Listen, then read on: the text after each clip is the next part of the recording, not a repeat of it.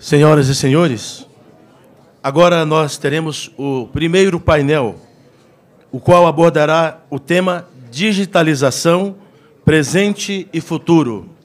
O professor Cláudio Micelli, da Universidade Federal do Rio de Janeiro, e o professor Paulo Eduardo Santos, da FEI, Faculdade de Engenharia Industrial, serão os palestrantes. E para a moderação desta mesa, convidamos o acadêmico Francisco Paulo Uras.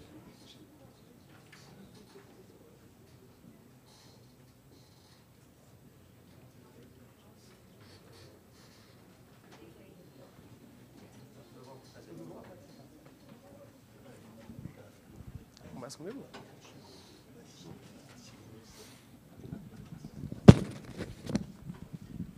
Bom dia a todos.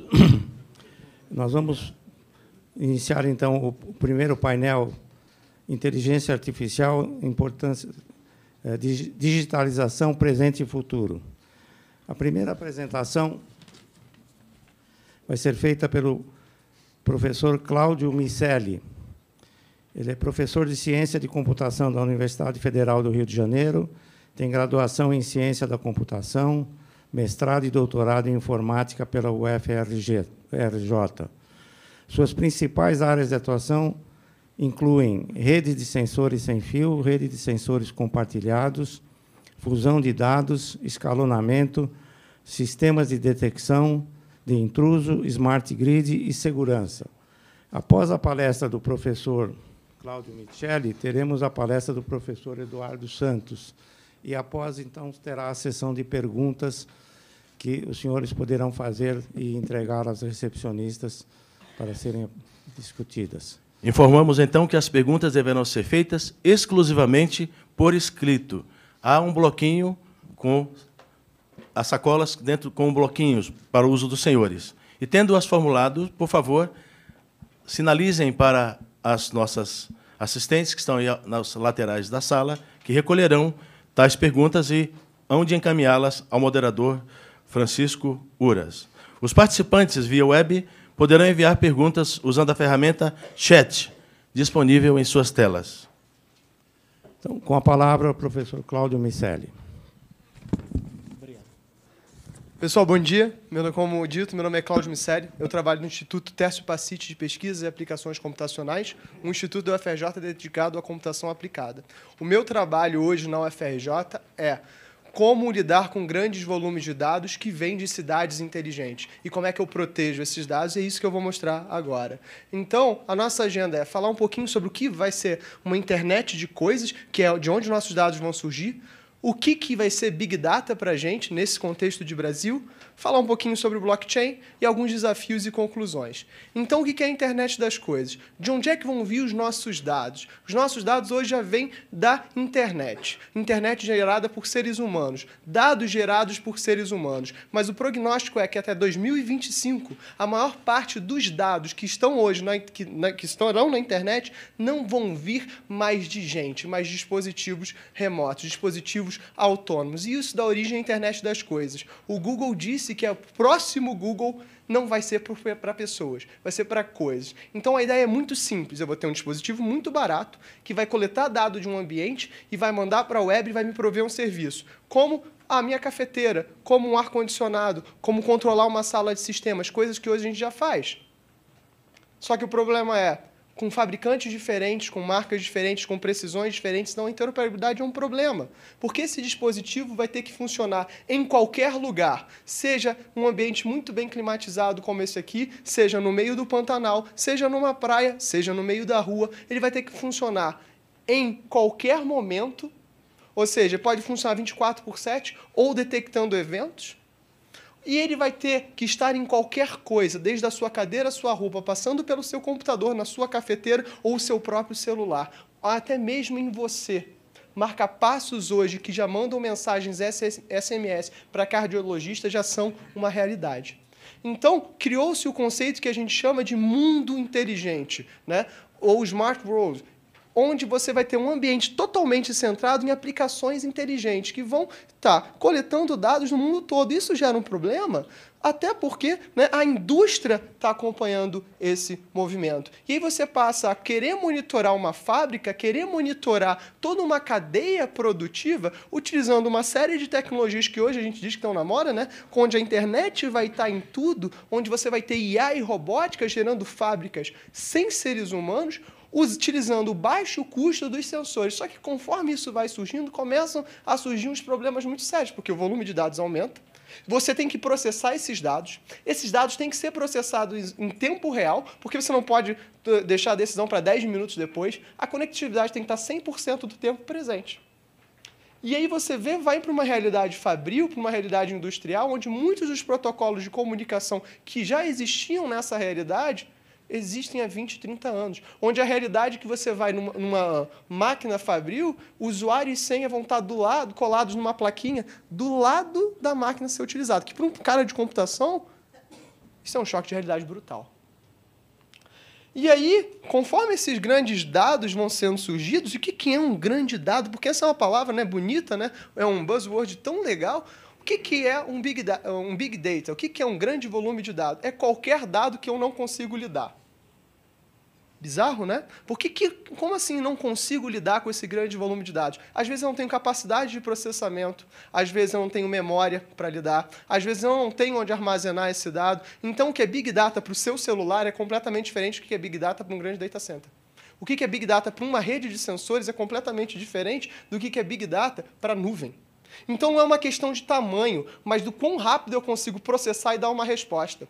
Quando eu chego em IoT, que eu quero um dispositivo muito barato, para eu cobrir uma cidade como um todo, eu não estou falando coisas na ordem de centenas de dispositivos, nem na ordem de milhares de dispositivos. Eu estou falando da coisa na, na, ordem de bilhões de dispositivos.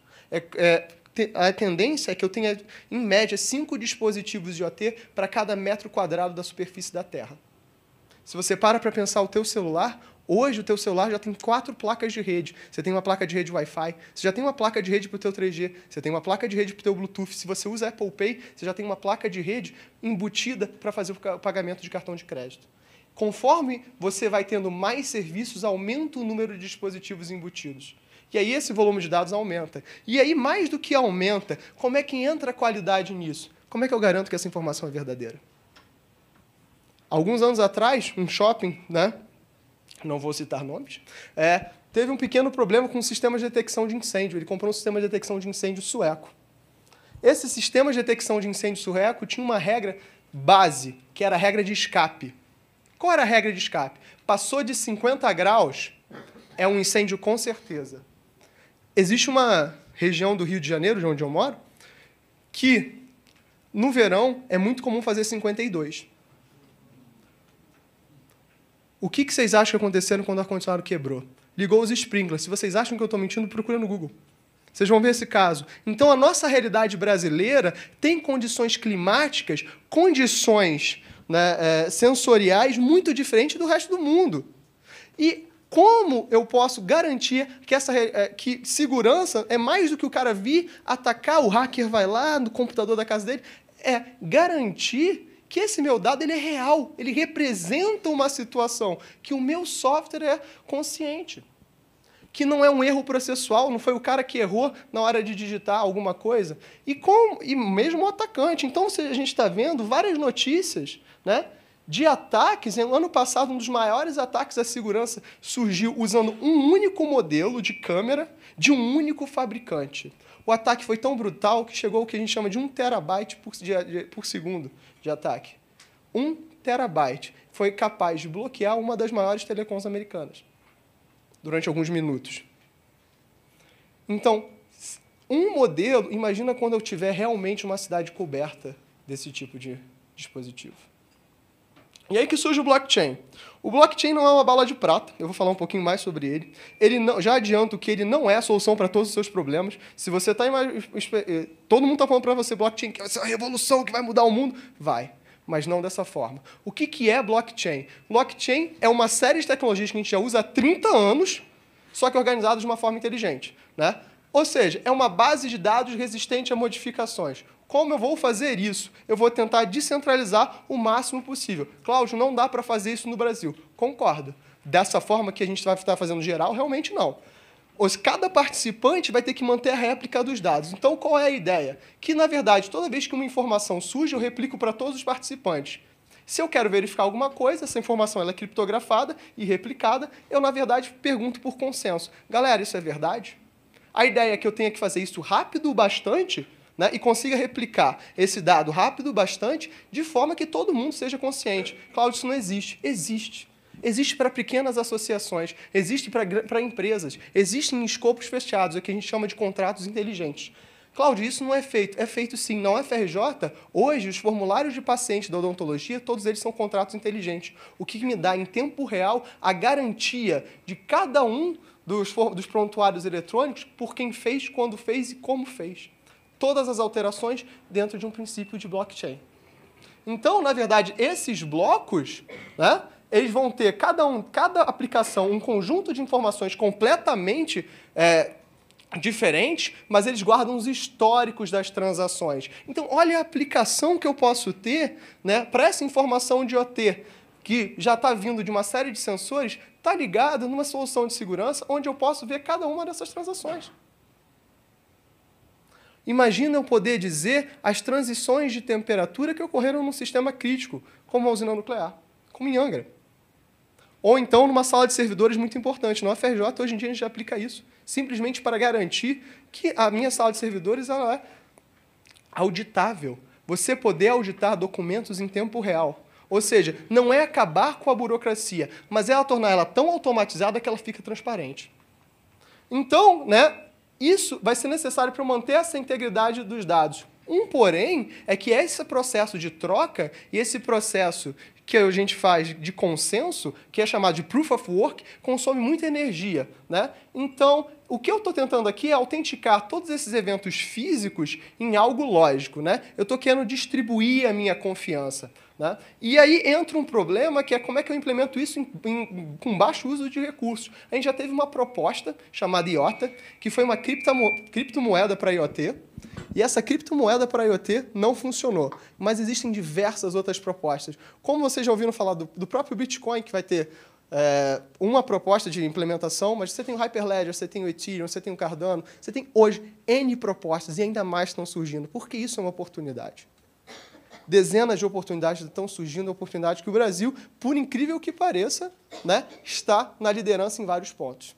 Então, onde é que a gente aplica isso no Brasil? Eu não vou mostrar para vocês aplicações genéricas, mas coisas que a gente já está fazendo. Né? Prédios inteligentes. Isso é um protótipo de um sensor que a gente está fazendo lá no AFRJ. Eu consigo monitorar entradas e saídas a custo de R$ reais. Redes elétricas inteligentes. A gente já faz isso certificando é, certificando equipamentos de, de medição inteligente dentro do Inmetro. Inserindo energias renováveis dentro desses, desses equipamentos de medição, né, para que eu possa garantir que a geração e o consumo sejam legais. Como é que eu vejo se uma casa não está gerando mais energia do que Itaipu? Ou seja, como é que um, né, um aerogerador pode gerar mais energia que Itaipu? Mas esse tipo de coisa aconteceu no princípio do, da, dos smart grids. Assim que surgiram os medidores inteligentes, já tiveram ataques. Com blockchain, eu minimizo esse problema. Mais uma vez, não é uma bala de prata. Emergências. É, todo mundo está ciente do, do problema que teve do incêndio do Museu Nacional. A gente está fazendo sistemas de detecção de incêndio, usando ESPs 8266, um sensorzinho tão barato que ele custa 15 reais. Você pode comprar, inclusive, no Mercado Livre. Monitoramento participativo, usando os celulares dos alunos da UFRJ para não só aumentar a conectividade da rede, mas usar os sensores dos celulares que é gratuito. Se você puder dizer para algum aluno que, ao usar o celular dele, ele vai poder proteger a universidade, e eu estou falando do FJ, um espaço de 100 mil pessoas, então eu tenho um campo muito legal para teste. Estacionamentos e estradas inteligentes. Mais uma vez, 100 mil pessoas numa universidade, eu tenho que garantir que as pessoas entram e saem com alguma segurança e com alguma é, viabilidade. Então, a gente já faz isso. Quem aqui não está usando o Uber, quem aqui não está usando um mapa, né? isso tudo medido só que por sensores.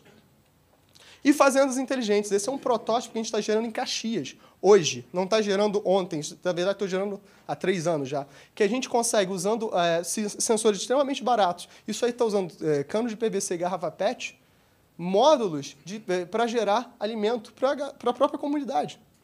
Isso a gente fez em Bucaramanga. Sensores medindo fazendas de palma de azeite. Inclusive, a minha aluna acabou de ganhar um prêmio, está indo para a Inglaterra semana que vem. E aí a gente gerou o que a gente chama de uma rede social de plantas. Esses módulos aqui, é, isso aqui é o protótipo do Aico, é uma rede social de plantas, onde você pode plantar de forma automatizada. O meu sensor está trocando dados para eu ter uma rede social. Assim, ah, você está plantando cebolinha, o outro está plantando tomate cereja, por que, que a gente não troca? Como é que eu consigo fazer uma fazenda urbana? Que ali, então, vocês estão vendo o sensorzinho de LED, ela cresce sozinha, porque ela não precisa de, é, de sol. O LED auto-ilumina, a planta auto-cresce, eu posso medir isso em tempo real, eu posso trocar esse dado, só que esse dado está na nuvem. E agora, será que a minha casa pode ser uma plantation? Não, esse dado é protegido, esse dado é criptografado. Então, eu tenho vários desafios, desafios em aberto, como, por exemplo, a privacidade. Né?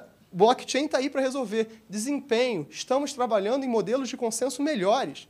Aprendizado de máquina, que meu caro colega vai falar um pouquinho sobre a gente, da inteligência artificial dentro desse processo. Eu hoje sou especialista em fusão de dados, que é um, um processo de aprendizado de máquina para sensores de baixo custo. O que, que eu faço com 16K de RAM? Na década de 80 a gente fazia muita coisa, porque como é que hoje em dia a gente não consegue fazer? Então é isso que a gente tem que fazer. Blockchain privado, contratos inteligentes, é onde a IBM está botando dinheiro hoje. Como é que eu vou manter uma solução de segurança que não vai impactar nos meus sensores? Como é que eu vou manter uma solução de segurança que não impacta no meu dia a dia? Esse, isso é pesquisa em aberto, é isso que a gente está trabalhando agora. E como é que eu mantenho toda a conectividade funcionando? E aí a gente trabalha com rádios cognitivos, rádios que vão aprender sobre o meu ambiente e vão escolher frequências em tempo real, mais uma vez utilizando o aprendizado de máquina e inteligência artificial. Ou seja, o mundo mudou. Há muito espaço para a gente trabalhar. É uma área em franco crescimento.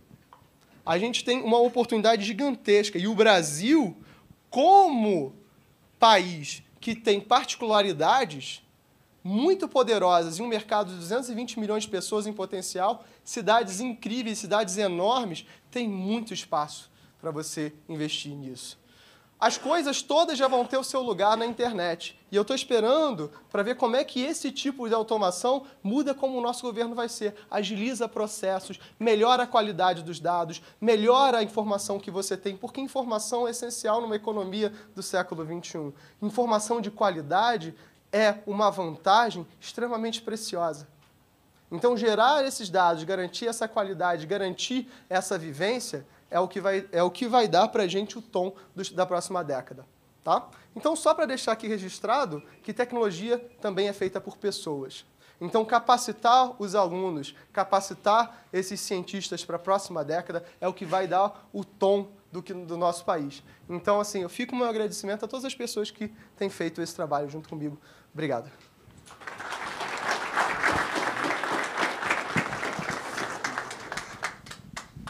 Bom, após a palestra do Miceli, eu convido o professor Paulo Eduardo Santos. Ele é professor associado do Grupo de Inteligência Artificial no Grupo de Automação da FEI. Ele tem doutorado pelo Imperial College, mestrado em Lógica pela Universidade de Amsterdã e mestrado em Engenharia de Computação e graduado em Física pela USP. Então, com a palavra, o professor Paulo Eduardo. É, obrigado pelo convite. É, fui convidado a apresentar essa a palestra com o título Inteligência Artificial, Importância e Ameaças. É, no início eu pensei em mudar o nome Ameaças, não é? Porque ameaça parece um pouco maldoso, né? há uma maldade.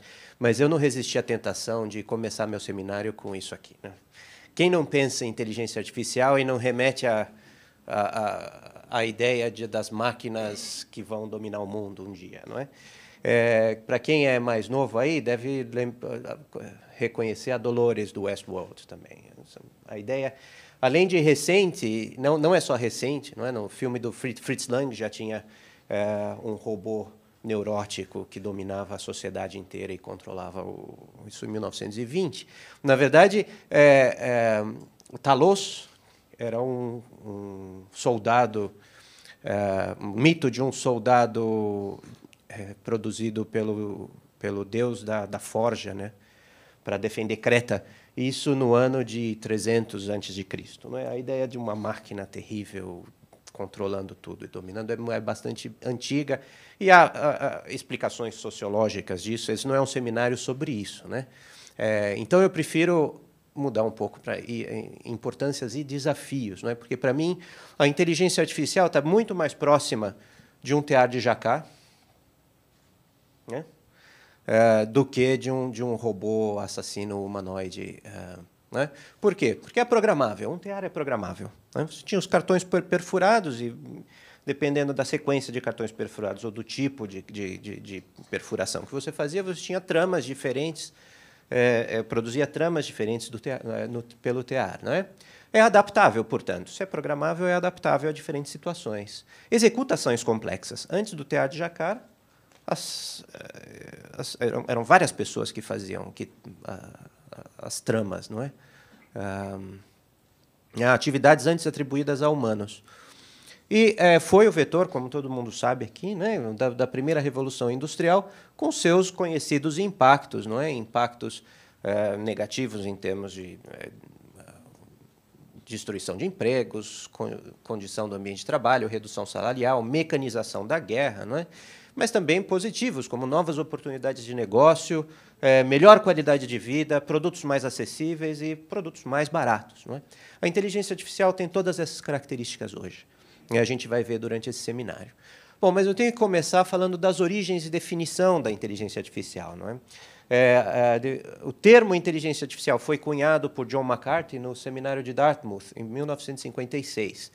Foi, na verdade, um seminário longo, acho que durou três ou quatro semanas, e que nele estavam participantes notórios como Marvin Minsky, o próprio John McCarthy, o Claude Shannon, que foi o criador da teoria da informação, McCulloch, que foi uh, uh, que produziu o primeiro modelo matemático de neurônio, o John Nash, que todo mundo conhece, não é, que é o do, do, da teoria de jogos, Herbert Simon também foi prêmio Nobel em 78, mais uma lista de, de pessoas uh, de grandes pesquisadores da época, né? E a principal definição da inteligência artificial, eu prefiro, o que eu acho que seja a principal definição é justamente a definição do seminário. Existem várias outras, é, depois a gente pode até conversar sobre isso, mas eh, já na, na, na proposta do seminário de Dartmouth, a, a ideia era você é, utilizar, é, compreender os diversos aspectos de inteligência e descrevê-los de uma forma tão precisa que uma máquina seria capaz de simular. Né? É, e a partir dessa simulação seria capaz, a máquina seria capaz de utilizar a linguagem, formar abstrações, é, formar conceitos, resolver diversos tipos de problemas e também melhorar o seu próprio desempenho. E disso surgiram todas as, as, diversas áreas de inteligência artificial. Elas já foram discutidas em 1956. Hoje elas são realidade, né? Por exemplo, solução automática de problemas, representação de conhecimento, raciocínio automático e planejamento de ações, incluindo escalonamento também, não é? Raciocínio probabilístico, aprendizado de máquina, processamento de linguagem natural, entre outros. Né? Se pegar o livro do a principal referência da área, que é o livro do Russell e Norvig, é um livro de 600 páginas, cada capítulo trata de uma área específica da inteligência artificial. Né? Uh, bom, mas a IA, de fato, já está entre nós, e já está entre nós há muito tempo. Quem nunca usou o Google? Como seria a nossa vida sem o Google? O Google surgiu no Laboratório de Inteligência Artificial da Universidade de Stanford. Problema de busca, busca por responder per, é, é, alguma, alguma questão, né? Era um problema de inteligência artificial que foi hoje está muito bem resolvido. E a partir do Google hoje a gente faz navegação via GPS, mensagem eletrônica, classificação de spam, e-commerce, etc. Outra ferramenta mais recente é o IBM Watson, que hoje tem sido utilizado para análise de dados, interação com humanos, avaliação de risco, sistema de recomendação, assistentes digitais, etc.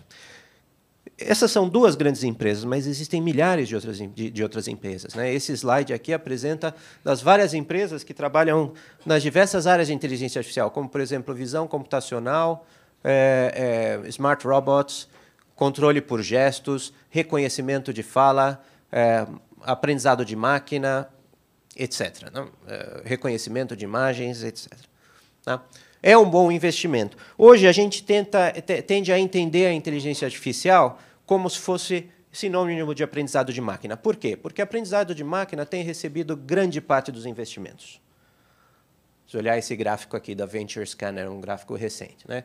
O aprendizado de máquina e visão computacional, mas existe uma série de outras áreas da inteligência artificial aqui que a, a, ainda tem, é, é, é tem tido um investimento incipiente, tem potencial para grandes aplicações. Né?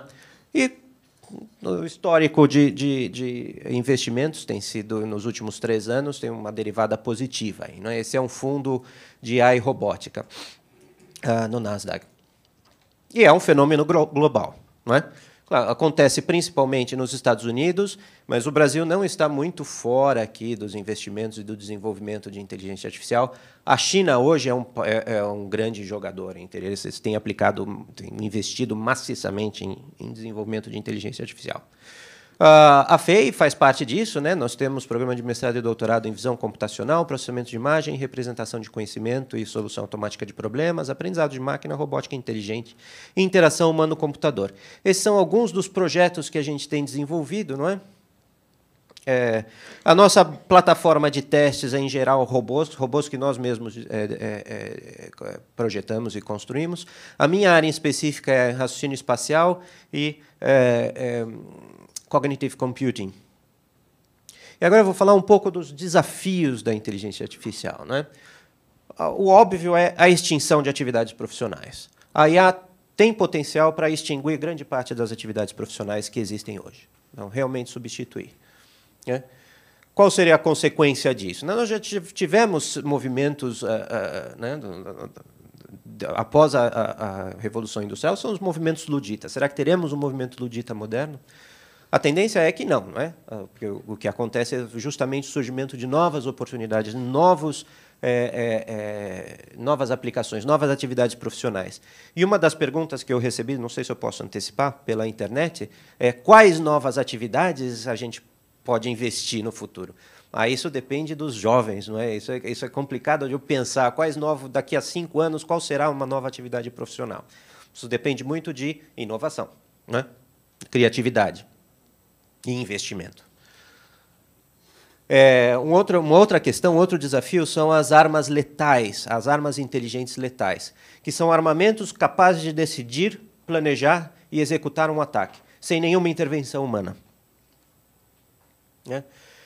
As óbvias consequências é a desumanização da guerra, né? a guerra feita por máquinas é muito diferente de uma guerra feita por humanos, e o principal, a redução do limiar. Qualquer é, é, conflito internacional, é muito fácil você mandar uma série de, de robôs, ou, uh, sejam eles drones ou robôs te terrestres, para resolver o conflito. É?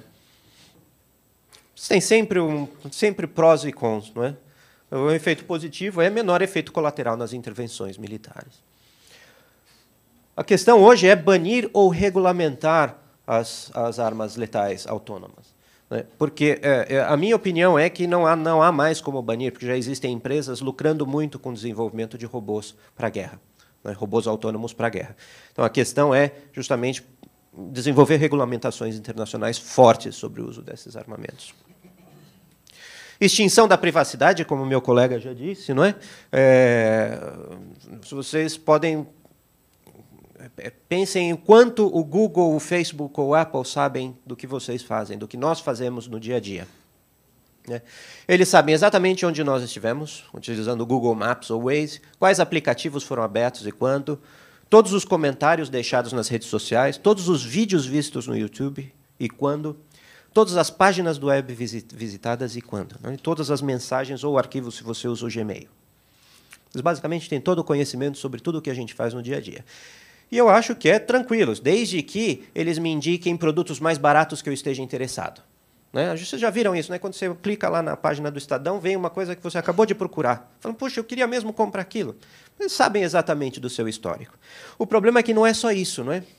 Um dos grandes desafios atuais é justamente essa manipulação das opiniões. Né? A gente viu há pouco tempo uh, uh, o caso do Facebook do Cambridge Analytica, que utilizando todo esse pool de informações disponíveis abertamente na internet, é, conseguiu mapear traços de personalidade e a partir do comportamento em redes sociais e desenhar campanhas baseadas nisso, né? A eleição presidencial americana, o Brexit, é, etc. Tem outros exemplos.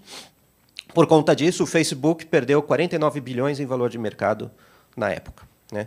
Esse artigo eu recomendo fortemente, é o, é o, artigo da revista Pesquisa FAPESP, número 2, 266, que trata uh, uh, desse assunto e de outros assuntos relacionados à inteligência artificial. Outro desafio é o processo de decisão tendencioso e preconceituoso. O resultado de um algoritmo de aprendizado é, no máximo, tão bom quanto a qualidade dos seus dados. Né? Ah, o que significa? O algoritmo não inventa nada, ele simplesmente generaliza algo que você mostrou. Então, se você mostrou para o algoritmo dados tendenciosos, ele vai ter tendencioso. Vai, ele vai ser tendencioso. Um exemplo disso é o, o Microsoft Typebot, não sei se todos já ouviram falar, em 2016, apareceu em todas as mídias, né, que aprendeu a publicar tweets ofensivos e racistas. Esse algoritmo, esse agente, foi deixado é, é, no, Twitter relacionando com pessoas e os trolls da internet, né, os famosos trolls da internet, começaram a, utilizar todo tipo de palavra de baixo calão e, e racistas e preconceituosos, e o, e o algoritmo aprendeu a escrever comentários racistas. Mais recentemente, o programa de recrutamento automático da Amazon é, descobriu-se que ele penalizava aplicações de mulheres. Por quê? Porque ele foi baseado no histórico de é, é, contratações da Amazon. No histórico de 30 anos de contratações da Amazon. E mais, mais importante, ainda mais complicado do que esses dois casos, é o caso do COMPAS, o Correctional Offender Management Profiling for Alternative Sanctions. É um sistema de inteligência artificial utilizado pelo é, é, pelos, o, o, Departamento Jurídico do, dos Estados Unidos para decidir sobre penas alternativas. E disso viu-se que acusados negros tinham. O algoritmo decidia que acusados negros tinham 77% mais probabilidade de serem classificados como reincidentes. Portanto, eles não mereceriam penas uh, alternativas. Né? Muito complicado. Conclusão. Bom, a IA hoje atingiu a maturidade. Vemos, cada, veremos, vemos e veremos cada vez mais aplicações de inteligência artificial nos próximos anos. Mas o desafio principal é o uso ético da tecnologia.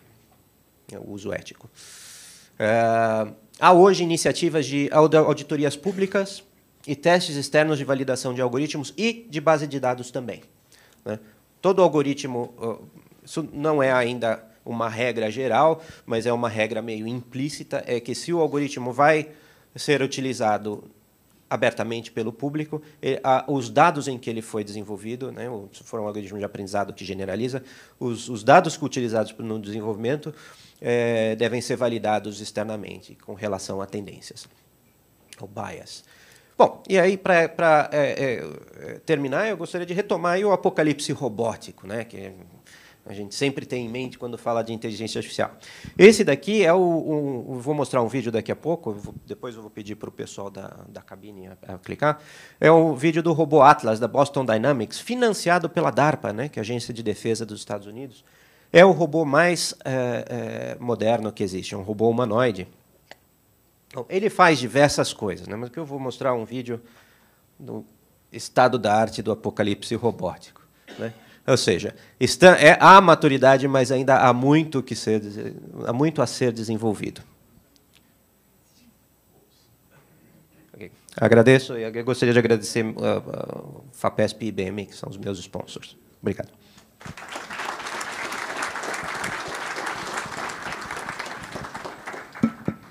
Bom, após a, as palestras, vamos passar então à sessão de perguntas. Eu gostaria de iniciar com uma pergunta para os dois palestrantes, é, que acho que é de interesse de todos, foi ligeiramente abordado pelo professor Paulo, mas gostaria que se estendesse um pouco mais. É, considerando o blockchain, a inteligência artificial, como fica a transformação das profissões? Quais são os cuidados que nós devemos ter ou preocupações com relação ao futuro? Especificamente quem está com os dias contados, quem sai, quem pode continuar, quem fica, e quais são os entrantes que vão ter considerando essas duas opções. Então, eu pediria que, dentro de uma missão impossível de sintetizar, porque o nosso tempo é curto. Se eu começar a me alongar, você puxa o microfone. É, pessoal, mais uma vez, bom dia. Então, que pergunta difícil, né? É um pouco de futurologia e um pouco de bom senso e um pouco de, no meu caso, de um excesso de otimismo. Então, se você começa a ver a realidade social do mundo, do começo do século XX para o começo do século XXI, a gente aumentou em mais de 25 anos a expectativa de vida. Média. Tá?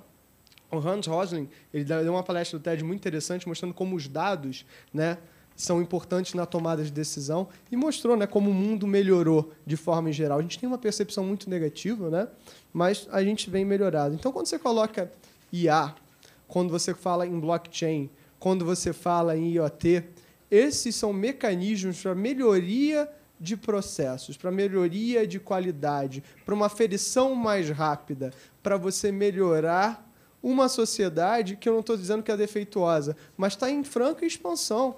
O Brasil hoje tem 220 milhões de pessoas. Não é factível você achar que você vai ter tipo um fiscal para essas 220 milhões de pessoas para todos os processos possíveis. Não dá. E a gente está falando de Brasil, você vai para casos como China e Índia, quando estou falando de quase 3 milhões de pessoas, somando esses três países, não é. Então, a gente está usando essas ferramentas para escalar, tornar mais fácil. Pega o processo de abrir uma empresa. São 27 passos se você vai no Senai. Uma simples cartilha de 27 passos. Os meus alunos já desanimam. Quando você tem 21 anos e olha 27 passos, você diz, mas nem. Não vou. Não vou, vou, vou fazer um concurso. Olha só que ideia. O que, que a gente está fazendo? Então, quando você chega para um mecanismo que diz o seguinte: olha, eu posso automatizar toda essa burocracia para você. Eu posso, não estou dizendo tirar a burocracia, mas torná-la transparente. No apertar de um botão, pega o caso do MEI, que coisa linda, você aperta um botão, ele te gera um CNPJ e te gera um boleto. Não que o boleto seja a parte legal, mas enfim. Né? Você tem uma coisa só, única, verificável, aferível, rápida e escalável. Então, o emprego do futuro na verdade, não vai ser de tarefas repetitivas. A gente vai cair cada vez mais em empregos de criação intelectual, tecnológica, artística. Né? A gente vai poder voltar à nossa sociedade. Eu sou um otimista incorrigível, gente. Não vocês podem né, pegar tudo que eu falar e dar uns, uns dois graus abaixo de tristeza. É... A gente vai voltar à nossa sociedade para a criação, para a parte criativa, intelectual e deixar o processo manual para máquina, para quem, quem pode cumprir regra, para quem vai fazer isso, que o cansaço não vai afetar, que de verdade pode trabalhar 24 por 7. Né? Um ser humano não funciona assim, não deveria funcionar. A máquina pode. Então deixa isso para ela. É, já eu sou um pessimista por definição. Só que a, a, resposta que eu, que eu dou para o meu pessimismo é exatamente a resposta otimista do meu colega. Todos os trabalhos repetitivos vão desaparecer. Aí, se, se, pensarmos o quanto de criatividade nós utilizamos no nosso trabalho do dia a dia, a gente pode ver o quanto do nosso trabalho será substituído. Né? E há uma questão muito séria que a gente vai ter que resolver, é, e que tem sido discutido já em, é, em várias universidades, é que as universidades ensinam técnica principalmente as universidades exatas, não ensinam criatividade. Né?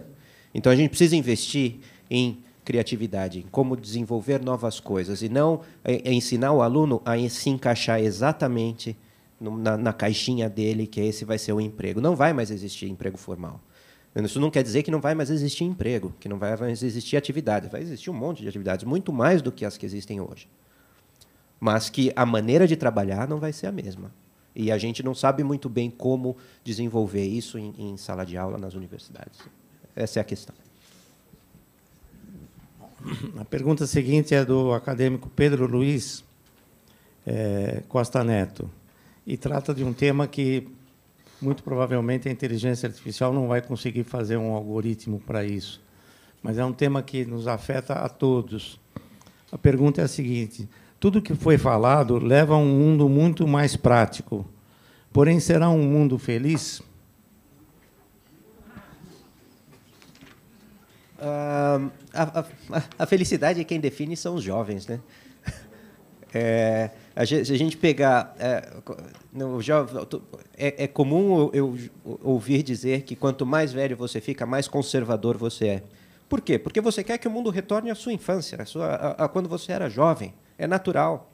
Porque você entendia tudo, você dominava tudo. Então, sim, vai ser um mundo tão feliz quanto é hoje. Porque quem define a felicidade é quem está vivendo no meio. E o meio é definido pelas novas coisas. Não é? Bom, É, só um, um, um, breve parênteses, né? Assim, não pela felicidade como conceito filosófico, né? Mas se você parar para analisar aquilo que eu mencionei na, na, pergunta, na pergunta anterior, a qualidade de vida média do cidadão do planeta melhorou. O, o, por mais que, que o noticiário de, de, de, de, nossa, por mais que o noticiário dê para a gente uma visão pessimista, né, que o mundo está acabando, na média, quando você olha o dado, a gente é melhor do que há 100 anos atrás. Então, a tendência, quanto mais tecnologia você tiver, melhor seja a qualidade de vida média do planeta. Né? Conforme isso se, se espalhe, as pessoas têm acesso a mais coisas. Né? O meu mundo mudou quando eu vi um cobrador de ônibus assistindo um vídeo no YouTube.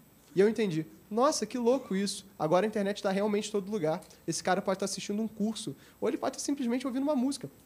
Estou de bom, está tudo ótimo. Então, assim, é, o mundo muda, concordo. Felicidade também é um conceito médio, né? Mas a qualidade de vida, com certeza, melhora. Obrigado. Só para não discordar totalmente, mas colocar um pouquinho de, de tempero na discussão, é, as taxas de suicídio em sociedades muito avançadas são geralmente maiores do que em países subdesenvolvidos. Quer dizer, então, a questão da felicidade não pode estar ligada à qualidade de vida. Quer dizer, opulência, muitos bens e tudo. Será que isso leva à felicidade em si? Mas isso aí é um, seria um tema para um seminário específico. É, uma pergunta dirigida ao Cláudio Micelli. Atualmente só é possível realizar transações com criptomoedas. Será possível no futuro o uso de moedas controladas por bancos centrais? Quer dizer, usar o blockchain para usando dólar, libra ou ien, pagando com moedas controladas por banco central e não criptomoedas? É, a criptomoeda, da mesma forma que uma moeda tradicional, ela é só uma invenção conceitual. Ela não ela não existe, ela, não se, ela se traduz num esforço. Muitas das vezes, hoje em dia, esse esforço traduzido em capacidade de processamento. Então, você vê vários data centers surgindo para você minerar Bitcoin. Então, do ponto de vista conceitual de troca de consenso de transação, sim, é possível que você tenha um banco central. É factível. É muito mais provável que isso comece com pequenas moedas locais para gerenciar microtransações dentro de empresas, dentro de, de, consórcios, dentro de. e que isso venha se traduzir em moedas tradicionais. E no longo prazo, essa transação venha. Estava lendo um artigo justamente ontem para me preparar para a palestra, né, de um cara falando como que no mês passado, pela primeira vez na história da humanidade, né, as transações com cartão de crédito é, foram maiores que as transações com dinheiro. E como isso era um problema, porque, na verdade, todo o nosso lastro é baseado em dinheiro físico. E quando o dinheiro ele passa a ser virtual, ele pode ser criado, manipulado. É, porque ele não é aferível. Tentou aferir um banco? É um inferno. Então, assim, se você cria uma tecnologia que permite você fazer é, aferir isso em tempo real e que qualquer manipulação a esse dado causa um, um conflito sistêmico, passa a ser uma vantagem. Eu não vou dizer assim, ah, vai acordar amanhã o Banco Central dizendo, não, agora tem o irreal, que vai ser a nossa criptomoeda brasileira. Isso é um processo que você vai começar a ter capacidade de, de, de transição e aí, de um, de um, determinado momento, essa moeda vai ter um lastro para a moeda real, para depois ter um processo. Pode ser que isso seja só para um conjunto micro de transações. Gente, a gente usa PayPal. PayPal é uma coisa muito louca. Você joga um dinheiro para uma empresa que não sabe qual é, diz que, vai, que essa empresa vai pagar, ela assume esse risco da, da tua compra e, tu, e fica por isso mesmo. E é uma unidade centralizada. Agora, isso escala? Não escala. Não escala e o Facebook já tem esse tipo de problema. Fazer transições dentro de, do Facebook pode ser muito mais fácil usando uma criptomoeda. Então, eu acredito sim que vai existir uma criptomoeda nacional. Ela não vai ser no molde como ela é hoje. A pesquisa vai ter que evoluir para escalar isso, mas sim, no espaço de. Nesse ponto, eu sou bastante conservador de 15 a 20 anos para surgir algo concreto. Pergunta dirigida ao Paulo Eduardo Santos. Pelos exemplos e a forma como é divulgada a inteligência artificial, ela está geralmente associada a robôs. Você mesmo apresentou vários casos aí com robôs. É, a, a pergunta é para você esclarecer melhor os conceitos de robô e inteligência artificial. Não são, não é a mesma coisa, não são sinônimos. Mas eh, a primeira coisa que vem à mente quando se fala em inteligência artificial é pensar no robô. Então, gostaria que você a pergunta é dirigida para esclarecer esse, esse tema. É, aí a gente vai entrar na, na, na, na discussão filosófica, né? De por que, que a gente tem medo de algo que, para, que seja na, feita a nossa imagem e semelhança. Né? É, não são robôs manipuladores que aparecem na mídia, no, no, nos filmes, são robôs humanoides. Né? O mesmo a história da Mary Shelley. Uh, Frankenstein era um humanoide, ele não era um animal. Era um humano, um super-humano. É, isso tem um pouco a ver com a é, esse, esse tipo de conto a gente encontra na, mais na, no, no, Ocidente, né? porque a história do Ocidente é uma história muito de o, o, conquistador é mais forte que o conquistado e quando o conquistador invade ele acaba com o conquistado, não é? Pode pegar Roma, depois os portugueses e os espanhóis na América e etc. Né? É, bom, isso explica em partes por que, que, é, é, é, por que, que vende tanto a imagem de um humanoide mais inteligente, mais robusto e mais forte, dominando toda a humanidade. Não é? Ah, agora, a diferença. O robô é como se fosse o computador. Né? Você pega o seu computador sem software nenhum, ele não é nada. Não faz nada. Né? A inteligência artificial seria o software, o sistema operacional, digamos assim, né, para falar em termos mais gerais, né, que vai fazer o computador funcionar. Acho que, é, basic, basicamente, essa é a maneira mais simples que eu posso explicar. Agora, de outra maneira, o que é um programa de computador? Basicamente, é uma receita de bolo. É uma receita de bolo que quem vai executar é o sistema computacional ou robótico. Né? No caso da inteligência artificial, o termo inteligência artificial é muito carregado, porque trata de inteligência, que é uma propriedade humana, e algo que é artificial, que é não humano. Né? Isso o próprio John McCarthy disse que o termo é equivocado e ele se arrepende, já morreu alguns tempos, já se arrependia de tê-lo criado desta maneira. Eu devia ter chamado inteligência computacional. Tem uma característica própria. E eu, particularmente, eu não vejo um algoritmo de inteligência artificial muito diferente do que qualquer algoritmo. Quem diria, eh, acho que ninguém aqui, não sei se a não ser quem estudou um pouco de inteligência artificial, diria que o Google é um sistema de inteligência artificial. O buscador, isso que a gente usa todo dia. Não, é, não é inteligente. Ele vai lá, pega uma coisa de bilhões e de, de, né, de uma quantidade imensa de dados, não estruturados, estruturados, etc. Ele vai lá e encontra a sua resposta. Né? Basicamente, é uma receita de bolo, é um algoritmo computacional. E, atualmente, esses algoritmos computacionais estão ganhando um grande um grau de flexibilidade. Eles não funcionam mais dentro da caixinha que eles funcionavam antigamente, funcionando com o mesmo sistema, com o mesmo conjunto de dados. Eles vão resolver diversas outras tarefas, né? cada vez mais tarefas que eram responsabilidades do, dos humanos. Né? Não sei se eu expliquei bem, mas... Eu... Uma pergunta dirigida ao Miceli, veio da internet, pede para comentar a Instrução Normativa 02-2018, é uma pergunta bem específica. Ela obriga que alimentos tenham rastreabilidade. Então, como é que fica o, uh, isso no conceito de Big Data, blockchain? Essa pergunta é excelente, obrigado. É, essa é realmente um dos casos que eu falo de blockchain privado, que a gente chama de smart contracts. Né? Porque se você acaba gerando. Isso também é um problema da indústria de cerveja, né? que, e da indústria de bebidas em geral.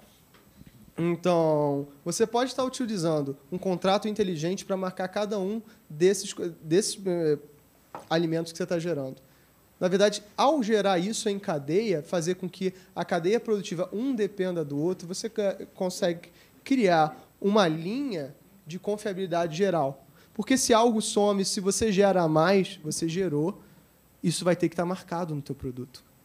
Você consegue é, utilizar né, contratos inteligentes para produtos de forma você garantir de forma é, de forma você garantir não só a rastreabilidade, mas a confiabilidade da informação que está sendo passada para a receita. Não tem como você fraudar, não tem como você fraudar uma palavra forte. Ainda não se descobriu uma forma fácil de você fazer uma fraude sobre esse tipo de elemento. Qual é o problema disso? Mais uma vez, o custo de aferir ainda não é factível. Não é rápido o bastante, mas está se tornando e muito, muito rápido. Tem um artigo de 2016 que estava dizendo que a cada mês, né, a capacidade eh, computacional necessária para você fazer uma chain, né, de uma criptomoeda, de uma, de uma cadeia de blocos, caía pela metade. A cada mês, ou seja, tá, tinha uma queda exponencial do que você necessitava. Vai ter um momento que isso vai estabilizar.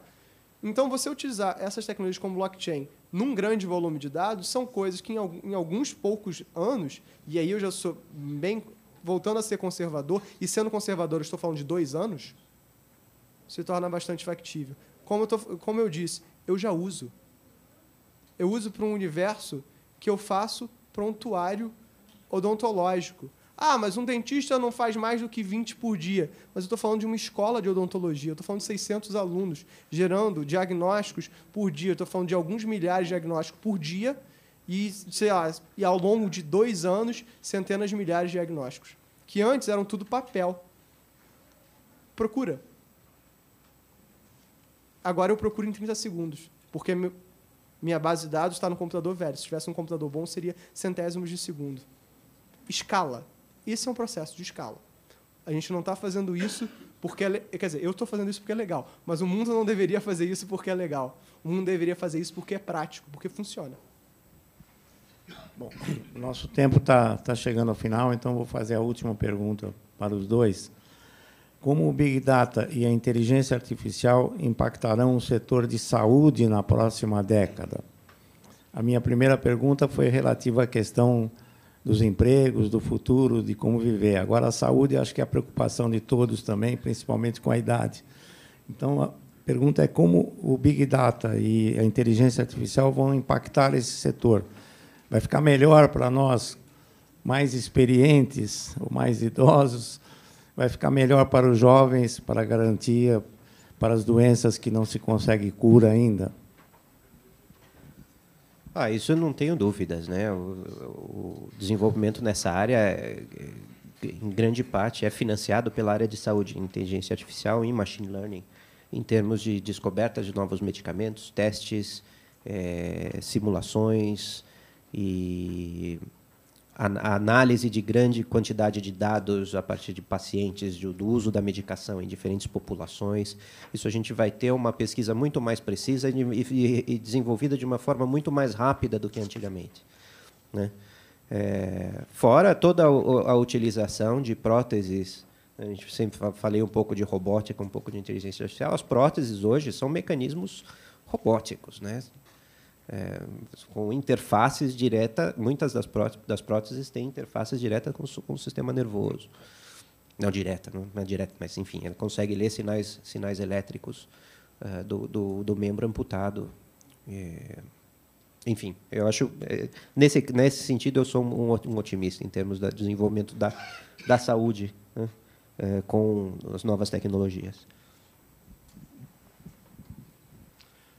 Marca-passos que mandam mensagens SMS, aparelhos ortodônticos que avisam se uma criança está com medo ou não. Nada disso é ficção científica. A gente já brinca com isso ontem. Grandes volumes de dados para você cruzar e criar, uh, e criar diagnósticos, prognósticos. Hoje, um dos grandes problemas da pesquisa em saúde é o, é o número pequeno de dados que eles conseguem fazer e de experimentos. Se eu posso simular com algumas centenas de milhares de casos a mais, se eu posso cruzar essa informação, se eu posso garantir a privacidade do paciente utilizando tecnologias de segurança, eu só vejo ganho. A gente consegue, a partir de agora, resolver alguns dos problemas assim, de pesquisa claros da saúde, como, por exemplo, buscar Pode parecer uma, uma coisa ridícula, mas em pleno 2018, a maior parte das bases de saúde, de diagnóstico, são papéis. Você tem que ir na universidade, pegar esses papéis e buscar. Um a um, caixas e caixas e caixas. Utilizando inteligência artificial, processamento de imagens, para você digitalizar esses prontuários e fazer extração de dados num processo muito parecido com o que a gente já chama de web scraping, que a gente já faz isso com Twitter para análise de sentimento, para você, mas ao invés de análise de sentimento, análise de reação de medicamentos, análise de prognóstico, buscar pacientes que são similares em algum aspecto a outros pacientes, utilizando técnicas de clusterização, isso, concordo com meu colega, vai melhorar em muito a pesquisa em saúde. Isso já está começando. Além das próteses, né, você, equipamentos do dia a dia. Quem aqui já teve que usar um holter? Que equipamento desagradável. E se o holter pudesse ser um adesivo na sua pele? Por que não? Né? Mas, e que já manda direto para o teu médico. Então, o teu médico, ele já consegue, teu cardiologista já consegue, em tempo real, verificar o teu batimento cardíaco. Isso não é ficção. A gente já faz, a gente já consegue fazer.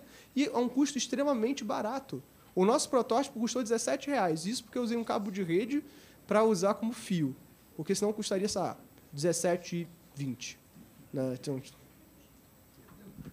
então, assim, é, é, é um outro tipo de brincadeira. O mundo está mudando, e eu acredito que está mudando para melhor, nesse, principalmente nesse aspecto. Bom, queria agradecer aos dois palestrantes pela, pelas brilhantes palestras e intervenções e, e, agradecer aos presentes pelas perguntas que foram formuladas. Não foram todas formuladas, mas a gente tem alguma limitação de tempo também. Eu procurei agrupar algumas que pudessem responder ao maior número de pessoas. Muito obrigado, então.